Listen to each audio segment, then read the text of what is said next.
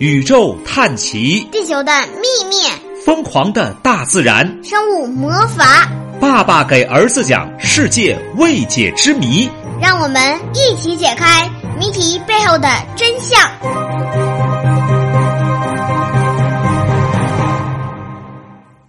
各位小同学好，爸爸给儿子讲世界未解之谜又来了，我是老爸，我是王白浩，光腚王百浩来。今天我们讲闪我电，不是光腚子，闪电摄影受伤的王百浩，对，受伤了啊，心灵受伤还是身体受伤？身体谁让你骑车骑那么快的，对不对？你以为你超人呐？你安个翅膀能飞啊？你你安上翅膀你就啪摔了，那飞起来？你能飞啥呀？你飞不起来。插上想象的翅膀，不是你自己飞起来，是想象的，想的飞，你知道吗？你真飞就啪摔的狗啃屎啊！今天我们讲的叫闪电摄影之谜。说起闪电，人们总会想到电闪雷鸣、狂风大作，随之而来的便是雷雨。因此，我们把闪电称为雷雨的先行官。但是你知道吗？也许闪电还有另外一种本领，一种你未曾知晓的本领，那就是摄影。什么叫摄影？摄影，照相呗。那我们摄像机、照相机，对不对？一九七六年夏天的一天中午，哇，正好是我爸爸出生那年，天空乌云密布，北风大作，眼看一场暴雨来了。美国密歇根州的农民阿莫斯正在院子里收拾东西，这时不知从哪里来的几只黑猫在院子里狂叫不止。这哥们儿特别烦，抄起棍子朝那群黑猫就挥去。正在此时，一道闪电从天划过，朝着四处逃散的猫劈了下去。几只黑猫惨叫一声，倒地就死了。阿莫斯也感到电流从脑袋上穿过，幸运的是他逃过了这场劫难。当阿莫斯踉跄着回到屋里的时候，他全身衣服已经开裂，脚跟都露在外面，就衣服全被击破了啊！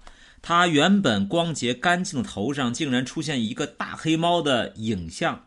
这只大黑猫张着大嘴，露出两排尖利的牙齿，看起来非常恐怖。阿莫斯妻子吓屁了，他拿过镜子来给阿莫斯看，阿莫斯也愣住了。这不是刚才他要赶走的猫当中的一只吗？他怎么会在自己脑袋顶上？更奇怪的是，这只黑猫的影像无论用什么办法也洗不掉，直到第二天中午才慢慢消失不见了，像照相一样，吓人不？你突然间你身上出现一个毛毛虫，它的影子，你吓人不？不吓人呢。不吓人啊！我就会跟同学们说：“同学们看，我爸爸因为觉得我很喜欢小动物，就给我贴了个纹身。不是纹身，它不是洗不掉、擦不掉的啊。好了，类似闪电摄影的事件不断发生。一八九二年七月十九号，两个黑人在美国宾夕法尼亚州被闪电击死。当时他们在公园的一棵树下避雨，所以说下雨能不能在树下避雨？不能，非常可怕。当人们为一具尸体脱衣服时，看到令人惊奇的景象：死者前胸留下了闪电发生地点的影像，并且非常清晰。上面有一片略带棕色的橡树叶，以及藏在草中的羊齿叶。树叶的影像非常清晰，用右肉眼可以看清细小的叶脉。还有，在一九五七年，美国一位牧场女工在雷电中工作，忽然一道闪电划过，巨雷一响，她感到胸部骤然作作痛。解开上衣一看，竟然一头牛的影像印在她胸口上。我感觉好像就是照相似的，因为这个人照相的原理我看。我知道为什么了，为什么？我猜猜什么？就是没准他们就没准这些猫就像你看东西，我你看，我们用这个手机照相，或者说照相机照相，是不是也在闪光灯？对啊，好像就像那个原理差不多，是吧？我懂了，没准这个闪电，没准他们就是在恶作剧，恶作剧，这倒不是恶作剧，我觉得这可以用科理科学来解释吧。那么，没准儿为什么闪电？大黑猫从嗯还觉得这个主人打它从阴间回来，哎呦我的天哪明明一个科幻片儿，叫你给我整成一个封建迷信片儿。咱们说的是科学，这不叫世界世界什么封建迷信小说大大大全，这叫是未解之谜。你干嘛呀？你一会儿你还阎王爷来没？阎王爷说他没事儿，给他放走吧。也然后一会儿过一会儿那个呃那个那个那个埃及的叫什么来的？埃及的那个奥利奥西里斯奥西里斯说了：“你是无罪的，你可以回去了。”我的天，可以吗？不可以，这都是传说、神话，人们编造出来的。好了，下一个问题，咱们科学一点儿。为什么闪电会摄影？一般闪电所摄下的影像都是当事人所处地点附近的景物，像绕口令不？基本都是拍你旁边的啊。所以有人认为，下雨时当事人所处的特殊环境相当于摄影棚。哎，你我记得你你你那个一岁的时候还领你去照过那艺术照呢啊。而闪电起了透视作用。今天我还看你艺术照，哇，那小样儿啊！如果真的是这样的话，那么闪电具体是怎么摄影的呢？此外，闪电摄影对摄影对象是否有选择性？比如说，你去照相，我就照你，不照你的什么你你旁边的什么什么车呀的东西，那都是以你为中心，而不是以车为中心。为什么这些影像能印在衣服上？这些至今都是未解的谜。啊，不是印在衣服上，认的印在人的身体上，就透过衣服印在身上，都是谜啊！你能解释吗，儿子？咋解释啊？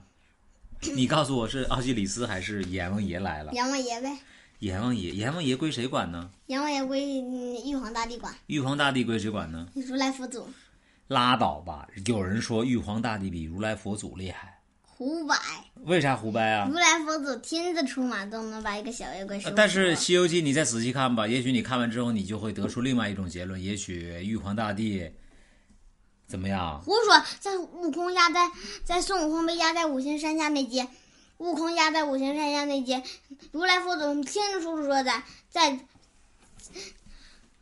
在什么？悟空，如果你要逃出我的手掌心，我马上就让玉皇大帝撤下。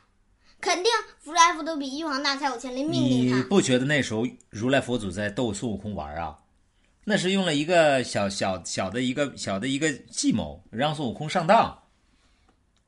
你怎么就这么坚信的认为，就凭这一句话就认为如来佛祖比玉皇大帝大？我倒不这么认为。那如来佛祖在西天，玉皇大帝就在天上。对啊，西天天上就地方不一样呗。那如来佛祖讲，如来佛祖讲说释迦牟尼他不讲，就是没，我不管怎么说，就是你看孙悟空打大殿，直接就把那个玉帝给打了。但是你想一想，你再想想，玉帝最后不是请如来佛祖才收服了孙悟空吗？你听我来讲，今天咱们讲未解之谜，但是我要说一嘴，我问你啊，等到孙悟空西天取经的时候，我问你，但凡路上有个妖精，孙悟空都能整过不？红孩儿是整过了，还是整过了那个什么牛精啊？还是整过了金角银角大王呢？他不都请天神帮忙吗？那因为都是天神管不好自己的。对呀，那些天神都是谁呀？都是玉皇大帝手下一个天神的手下小童子都能收拾孙悟空。就当时我个人觉得，孙悟空在大闹天宫的时候，那些天神天将们没有出宫，没有出力，出宫不出力，知道吧？就像。今天是上课了，就没认真听。但是你说我没上没上课吗？我上课啦，但是就不会啊，我没听啊，我没干活啊。不，那些神将都出令了，二郎神啊，二郎神，对啊，也许对吧？那我们就这样借着这个问题，咱们以后好好看看《西游记》到底是怎么回事吧。好了，我是讲世界世界未解之谜的老爸，讲世界未解之谜儿子，再见，再见。